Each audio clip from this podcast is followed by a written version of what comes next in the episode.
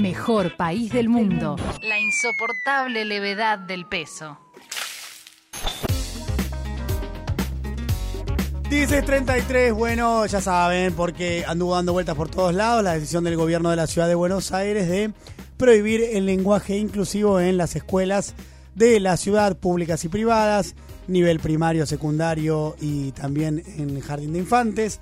Y eh, la decisión es en comunicados oficiales y en las aulas, los docentes, ¿no? Los docentes no pueden utilizar el lenguaje inclusivo según esta resolución explicada luego por Horacio Rodríguez Larreta y Acuña. Bien, vamos con algunas eh, algunos puntos que para mí está bueno destacar de esta de este debate que se dio que a ver eh, surjo digo voy a partir de algo que hablábamos en el grupo pero que me parece que está bueno para empezar a hablar de esto. Siempre que se habla del debate de la E se habla de que es un debate de nicho, ¿no? Eh, de hecho se ha utilizado la E como casi casi que la, esta agenda se ha utilizado como, bueno, te centraste en esa agenda y entonces perdiste los votos de las grandes mayorías. Como que de alguna manera este debate lo que hace es fijarse en una agenda micro, progresista, mm, clase media, que se encarga de estas cosas y no nos estamos encargando de lo importante. Eh, y creo que de esta manera el lenguaje inclusivo se transformó como en el enemigo perfecto, ¿no? Este, es este enemigo que hace que nos distraigamos de las cosas importantes, que nos está dificultando de centrarnos en lo que hay que centrarnos y que hoy el gobierno de la ciudad lo está ubicando como uno de los responsables de la involución en eh, los exámenes que se le hicieron a los niños y niñas a lo largo de eh, todo el país, eh, de tanto instancia inicial como primaria y secundaria.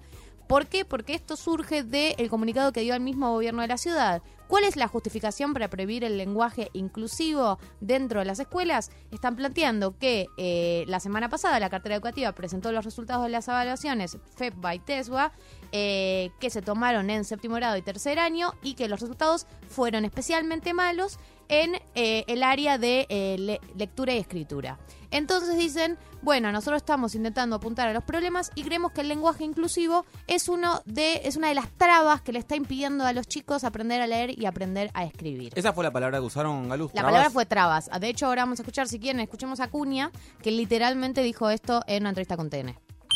En este momento estamos sacando una traba más para los aprendizajes. Hoy la utilización de la E, la X y la arroba genera una traba en el proceso de aprendizaje, dificulta el proceso de escritura con fluidez, de comprensión de la lectura con fluidez y lo que queremos hacer es facilitar los procesos de enseñanza y de aprendizaje.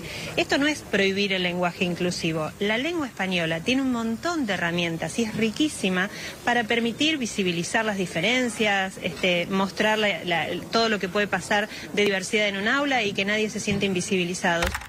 Esta es Soledad Cuña, la ministra de Educación de la Ciudad de Buenos Aires. Exacto, esta ministra de Educación de la Ciudad de Buenos Aires que, eh, como te decía, esto, plantean que en teoría, porque además en el comunicado eh, que da Soledad Cuña, originalmente cuando se anuncia la medida, ella lo que dice es, es algo que venimos trabajando con especialistas y si bien no hay evidencia, porque aún todo es muy nuevo, coincidimos en que va en contra del, aprendizaje.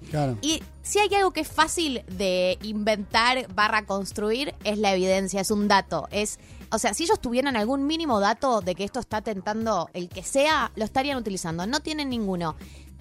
Entonces, digo, más allá del debate de si queremos usar la E, no queremos usar la E, que es algo que circunstancialmente se da, creo que lo que pasó a lo largo del tiempo, desde que apareció el lenguaje inclusivo, es que se transformó en un sensor para otros debates más grandes. Digo, que acá estén poniendo a eh, la lucha de muchas identidades, porque además esto no tiene en cuenta a eh, todas las identidades no binarias, que de hecho hablaba con personas que estuvieron militando este tema, que es en el DNI te permiten poner la X, pero en la escuela no van a poder, no te van a poder llamar con un pronombre que no sea ni masculino ni femenino, digamos un pronombre neutro, que sería la o sea, E. Sí te van a poder llamar porque no está prohibido para los alumnos eso. Está prohibido. sí, pero no podés. No, puede los, docentes no pueden en el aula. Sí. Eh, y tampoco pueden en el eh, material oficial, en los parciales y etcétera. Sí se puede, por ejemplo, en el recreo. Pero mm. bueno, lo que digo es, yo creo que esta excusa, eh, que, esta medida es una excusa para plantarse frente a un debate que es más grande, que tiene que ver con la inclusión, que tiene que ver con cierta agenda progresista, ¿no? más, mucho más que el hecho concreto del aprendizaje, porque de hecho le preguntaron cómo lo iban a aplicar y cómo iban a controlar la medida, y la ministra dijo que bueno, van a apostar al compromiso de supervisores, directivos y docentes. O sea, no es que están desplegando un verdadero sistema, no o por lo menos todavía no lo sabemos, ni que tampoco tiene una campaña grande en contra del lenguaje inclusivo. Es un posicionamiento político Claro. en un momento en donde es muy fácil echarle la culpa a eh, la agenda progresista como eh, digo, es algo que está pasando a distintas escalas. Esto es un ejemplo más. Quiero hacerte una pregunta, Galuz, porque la verdad no vi la conferencia del día de hoy. ¿Qué es lo que pasa? ¿Cuál es el uso que tiene hoy el, lenguaje inclusivo, que es el que se quiere dejar que exista? Digo, entiendo que material didáctico con, con lenguaje inclusivo no sé si están utilizando.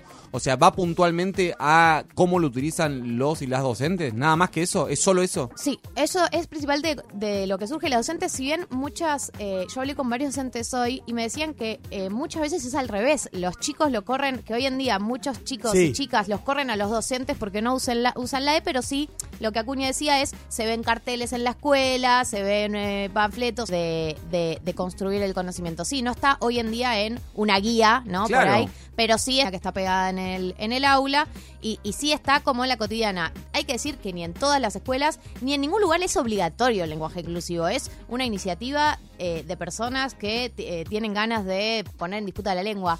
Pero creo que no es una, creo que realmente acá nos está jugando una discusión sobre si lenguaje No. inclusivo sí o no. Es una boludez eh, No. centrarnos en eso y no ver en realidad qué es lo que está pasando, que es Sí. eh, a- que a todo el mundo le horroriza, que es ver que los, eh, la- los resultados educativos están peor y eh, aprovechar ese contexto, esa sensibilidad y esa preocupación para subirse, ¿no? De nuevo a esta lucha contra hoy el lenguaje inclusivo, que es un ejemplo de algo mucho más grande que tiene que ver con eh, los debates eh, de cómo hablamos, cómo nos nombramos y a quiénes tenemos en cuenta cuando nombramos y cuando hablamos. En definitiva es eso que decís, ¿no? Hay una cuestión política en el medio de apuntar con contundencia a algo que no sé cuánto problema trae, ¿no? En el aprendizaje. Pareciera que no mucho, la verdad, Y- y- pero sí tiene que ver más con esto de un momento muy particular de, bueno, eh, es evidente que el lenguaje inclusivo molesta a mucha gente, irrita a mucha gente, y a esa gente me parece que está dedicado esta casi puesta en escena, diría yo, Totalmente. del día de hoy. Y la búsqueda también de eh, activar a un enemigo siempre fácil Sí. para el gobierno de la ciudad, que son los docentes, porque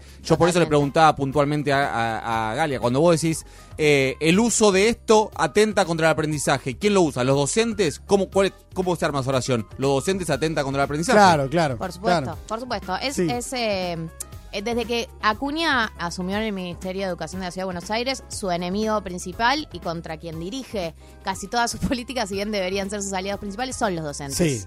La verdad es que es esa y lo ha dejado en evidencia en más de una ocasión.